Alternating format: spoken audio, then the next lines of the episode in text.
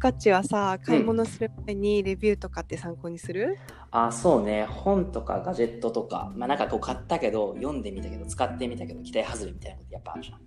あーわかる。でもさ、うん。そのレビューがさ実は桜でしたとか適当にしたレビューでしたとかだったらさどうする？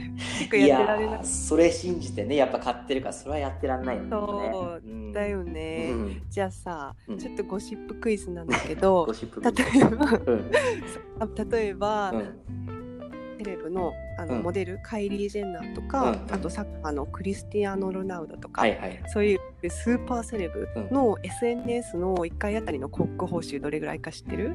なんかそのセレブの人がその商品に関してポストしたらってこと？そうそうそうそうそう。1回？1回です。えー、1回。まあでも1000万とか、ゼロが少ないんですね。少ない。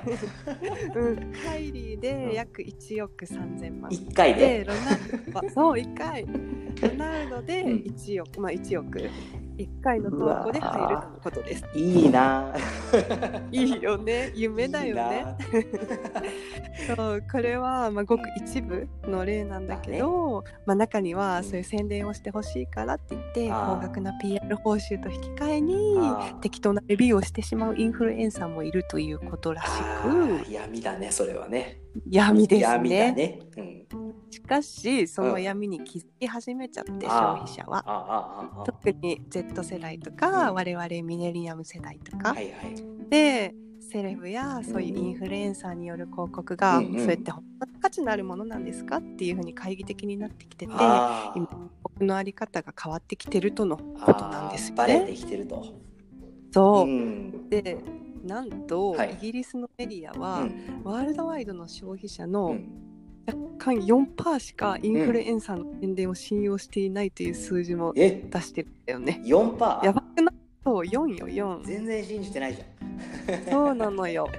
で新しく出てきたのが、もう正直ですよっていうのを前面に出している、オネストレビュアーっていう存在オネストレビュアーすると正直なレビュアーってことそう。例えばあの YouTuber でうん。メーカーから PR 商品受け取りませんよって宣言した人とか美容系の YouTuber うんとか、あとまあこれまではさなんか新作のコスメを、うん。あの紹介してっていうような、あの動画が流行ってたけうんうんど、でもそうじゃなくてこれからは今持ってるやつをどれだけ使い回してバラエティ豊かなメイクができるかそうそういうエシカルな消費をテーマにした動画が流行るんじゃないかって言われてるらしいよ。なるほどね。必ずしも新しい新作の商品を紹介しますとか、商売にはそういう商売には走りませんよって宣言してるわけですね。そう。そう。そうなんだ。うんうんであとは何？インフルエンザの、うん。あインフルエンサービジネスに人の別のがフェイクフォロワー、うん。ああフォロワーを売ってる企業があっ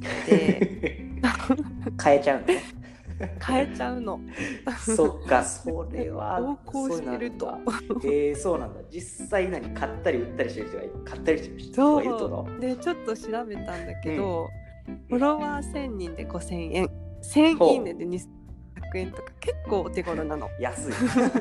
そう。でさ例えば今フォロワー9000人だけど、うん。1万円のオーダーに乗ったら PR 報酬がめっちゃ変わるとかだったらあまあちょちょっと悪さして1000人くらい買っちゃうっていう人は中にはいるらしい。中にはいる。サッチも買う、うん。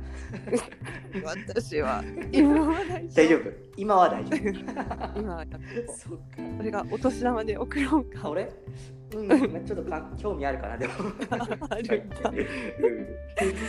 でもそれをしちゃうと今後のカッチの仕事に影響するかもしれないそうねそらそらねなん。か大企業例えばユニリーバとかはフェイクフォロワー使ってるインフルエンサーとは仕事しません。っていう宣言もしてるからうん。正直な姿勢が求められてる。そうか。でも今までそういうレビュアーって商品を貸してもらったりもらったりしてそれアピールしてお金をもらうことでこうんう商売というか生計になり立ってきたわけでしょ？だよね。でもなんかそれが受け取りませんとか正直な口コミでなんならちょっとネガティブなことも言うこともあるってなったらそうね。そのレビュアーそうっていうのをその何？職業仕事として続けるっていうのは難しくない？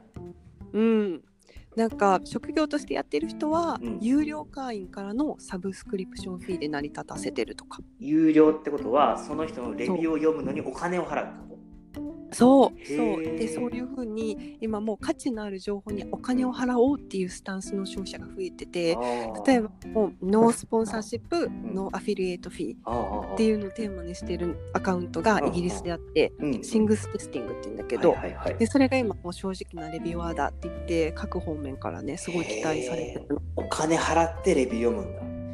実際でもレビュー読むのにいくらぐらい払ってるの、そのなんかフォフォロワーっていうか、えっだいたい1万円？うん、で1万円でもそのでもそれで生涯その人の正直正直なレビューがずっと読めて、まあ、これを高いとするかいいとするかっていうのは本当その人の価値観だと思うんだけどでもなんと今その会員になるのに600人ぐらい順番待ちができてて。順番待ち。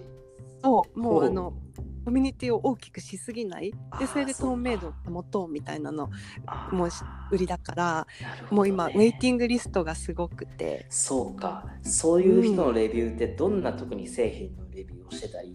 こう読まれたりすあるのね。結構ねいろいろ。例えばあでもメインはうんうん。D2C ブランドな製品なんだああけど例えばそのタオルとか、まあ、その品質が比較的分かりやすいものもあるしうんうん。あとメガネとかあとコスメとかそういう使う人によって個人差が出そうなものまで本当いろいろ。ああそうか。いろいろあるんだね、そう。で例えばメガネとかは、うん。まあ、あの有料会員のレビューも合わせて公開してて、うんなんかあの映画評論サイトのロッテントマト的な感ああなるほどね。じ。うん。はいはいはい。質のいいレビュアーのレビュー数を増やして、うんうん。でそれでなノンバイアスな評価を届けましょうっていうテーマ。なるほどね。確かにうん。それは読みたくなるかも、うん。うんうんであとその創始者の人が、うん。あの VC ファンド出身でだからその経験を生かした投資的な観点からのレビューっていうのも人気のなるほど。こうビジネスとしてとか今後の将来性とか。そうそうそう。そうあーそれはちょっと結構ねね読んでて面白い本そっ当か消費者としてだけじゃなくてもちょっとそれは聞きたくなるかもしれない、